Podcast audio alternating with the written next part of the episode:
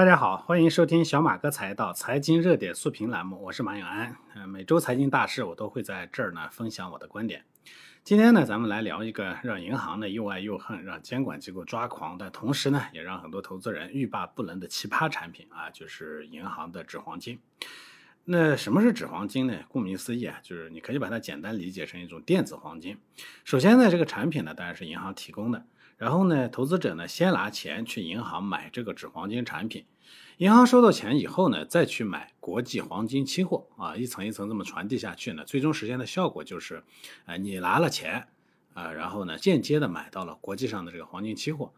呃，所以纸黄金的价格呢，它跟黄金期货的价格波动是一致的，而期货呢又跟现货的价格呢相对一致，所以感觉上呢，好像你买的东西呢就跟着啊国际上黄金价格呢在涨跌。呃，实际上这就变相的让国内的投资者呢直接参与了国际黄金市场的交易，所以呢，它本质上还是一种啊高风险的衍生产品的投资行为。但是因为它本身呢不加杠杆，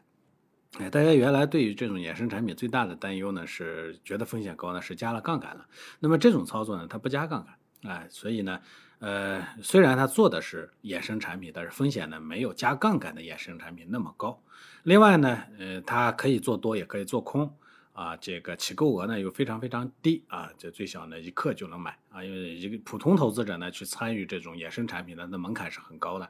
通过这个方式呢，他把门槛呢降低了，呃，投资起来呢就非常方便灵活。所以呢，这个纸黄金产品啊，一经推出就迅速蹿红了，呃，累计交易量呢远超实物黄金，据说呢要超过一百多倍，所以非常火爆。那以至于呢，后来很多银行呢又陆续推出了纸白银、纸原油，甚至是纸外汇这样的类似的产品啊，都卖得很好。银行呢也赚钱，客户玩的也很开心，大家你好我好啊，happy 了很多年。但是最近有条新闻啊，突然这个给这个纸黄金啊泼冷水了。就在上周五呢，工行发了一个公告，宣布呢从今年八月十五号开始暂停纸黄金和纸白银的开仓交易。也就是说呢。如果你在工行呢开通了纸黄金、纸白银的交易业务的话，那么八月十五号以后你就不能再做了。不管你答不答应，反正工行是下了决心了，大家有序退场，后会无期。那看到这儿呢，很多朋友就有点懵啊，为啥这好好的纸黄金、纸白银不让做了呢？难道是银行嫌这块业务赚钱太少要撤摊吗？哎，当然不是了。其实银行在这块业务上赚的是很嗨的啊，或者说割韭菜割的是很嗨的，半夜睡觉都能笑醒的那种。只是呢，这纸黄金、纸白银啊，对很多银行储户来说呢，风险太高了，监管实在看不下去了，必须得让它停，不然呢，后患无穷。呃，我们前面讲过了，其实这个参与期货啊，无论你加不加杠杆啊，这么在国内也好，在国外也好，它的门槛其实是蛮高的。那也就是说，你你无论是个人参与，你机构参与，他对你的投资经验啊、资金量啊等等都有要求。为啥有这个要求呢？他就期望通过这个高门槛啊，把那些啊这个风险承担能力低啊、认知水平呢略微低一些的人呢，把他堵在外面啊。就是说，你懂你就来投，你不懂你就不要来投，你担不起这个责任你就别来投，它是这么一个逻辑。但是呢，我们的这种所谓的指这个指那个呢，把这个门槛呢给降下来了。那这降下来呢，其实它就相当于让很多担不起这个风险、不了解这个业务的人呢，呃，冲进了这个市场里头。那当然，最后结果呢，往往是不太好的。呃，大家记得二零二零年的原油宝是吧？跟这个是类似的。就因为这个事儿呢，彻底打碎了这些银行们想靠这种产品持续割韭菜赚钱的美梦。二零二零年的四月二十号当晚呢，因为美国 CME 交易所呢突然修改交易规则，导致呢当晚美国轻质原油期货的价格直接暴跌成了负数。那这在整个全球期货发展史上也是第一次，也是性质最恶劣的一次。这个突发事件呢，直接导致了当时所有买中国银行原油宝的客户呢集体亏损超过一百亿人人民币。呃，这个政策变动呢是正常的，嗯，但是亏这么多的。啊，就参与这个交易的人也非常非常多，但亏这么多的很少，尤其一一家啊，集体性的亏一百亿的这个大概也就我们中国银行了，其他全球所有参与这个的恐怕加起来也没他亏得多。嗯，所以这就导致几乎所有的客户账户资金呢，不仅全部赔完了，还倒欠了中行很多钱，这个影响是非常大、非常恶劣的，也是震动了当时银保监会的管理层。当然后来原因也查明了，就是因为。人家的政策变了，但是中行当时的衍生品交易部门呢，啊，没有跟上人家的这个政策的变动，没有及时的在当晚呢把底层的原油期货合约呢进行移仓啊，这个换月啊，因为这个呃期货呢，它有时间到了以后，它得换到下一个下一个合约上去啊。首先这是没有做的啊，基本上留下来的那个傻子也就他了，其他的人家都干该操作的都操作了。另外啊，呃大家都知道，你跟的是国际原油期货，那你当然应该在人家的交易时间里头，你起码有的人人得盯着，对吧？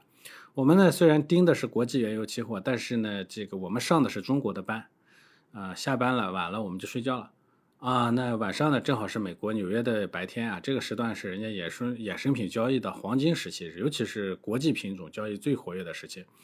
嗯，咱们的银行呢，这个也不能说朝九晚五吧，晚上也加了加了班，但是呢，到很晚了就睡觉了。那么这种死板的工作流程，这这这，说实话，这在一个投资机构来听上跟笑话一样，但这种笑话啊，它就发生了。嗯，做的是高风险的原油啊，出事儿的是中国银行这种大行。呃，所以让人觉得很奇怪啊。所以这个事儿过了以后呢，很多人就，呃，懂金融的人人呢就感觉，哎呦，这事儿简直太匪夷所思了。但其实业内呢一直有一种说法，这个投资的这东西呢确实是看人才的。咱们一直说，一流人才在基金，二流人才在券商，三流人才在保险，四流人才在银行啊。这是投做投资的人的这个呃分布，对吧？那当然不能说这句话对啊，但确实有这么一种说法。那但是这个中行的这个事件呢，显然揭开的是那在后面的这个投资管理流程等等方面一些呃非常低级错误的这个盖子。嗯，但是呢，这个事儿呢虽然是出了这么个很荒谬的事儿，但是最终结果呢，法院是怎么判的呢？所有中行原油宝的客户，一千万以下的客户呢，只可以拿回百分之二十的本金，而一千万以上的客户呢，那就没了。最后呢，银保监呢罚了中行五千零五十万啊，这个与损失相比啊，给客户带来的损失相比，这当然就是高高举起，轻轻放下了，对吧？呃，罚了几个高管和交易员，这个事儿呢就算这么过去了啊。但是从这件事情开始呢，很多银行就开始陆陆续续收紧纸原油、纸黄金、纸白银这样的业务了啊。这种业务看上去很爽，对吧？其实它要求的呃这个机构呢，呃要求并不低，而且啊。你对这个参与人的这个资质的要求也都不低，对吧？你这种变相的降低了门槛，最终自己又把不住那个关啊，那最终呢不就把客户坑到沟里头了吗？是吧？所以像二零二零年十一月开始呢，包括工农中建交在内的很多国有银行和股份制银行呢，就开始呃暂停纸黄金、纸白银、纸原油业务的新开户申请了。就是说，整个银行业呢，为了避免原油宝事件的二次发生，哪怕这个业务再赚钱，也要跟它彻底说再见了。呃，其实银行的这些产品我自己都体验过，给我的最大感觉就是产品包装的很美好，但是不透明，风险也高。呃，比如我以纸黄金为例，它的产品上虽然写着不带杠杆，但它允许你做空，那这个本身就属于保证金交易的范畴了，对啊，因为理论上讲，黄金的价格可以涨到无限高，那你做空你肯定有爆仓的风险，这就和期货呢其实是很像的，风险很大。所以按理说呢，它只能提供给那些专业的投资人去吧。但是过去银行呢，这个做法呢，它其实是把这个门槛给降下来了。只要你是 A 三级别以上的投资者，就能开户交易。这显然是风控不及格的表现。为了赚钱呢，连起码的投资者保护都不做。我以前给大家推荐过一部电影啊，叫《华尔街之狼》，对吧？嗯，好多人看不明白，说这家伙为什么被被罚了，为什么被抓起来了？呃，他卖的东西呢，其实是合法的金融产品，叫垃圾债券。垃圾债券，所谓垃圾呢，其实也不是说真垃圾，就是这种债券的风险特别特别高，所以呢，这个国外的要求，这种债券呢，一定只能卖给合格投资人。所谓合格投资人，比如他的资金啊、他的经验啊等等，他都有要求的。这个家伙干了个啥事儿呢？是把这种垃圾债券呢卖给了一些小老百姓，就是完全不懂这个的，把他的这个门槛给降下来了。最终呢，哎，导致这些人呢赔了钱。那赔了钱呢，当然要抓他，对吧？本质上，我们所谓的指这个指那个都有这样的嫌疑，但是显然，在出事儿之前，这个事儿呢，他们能干，对吧？呃，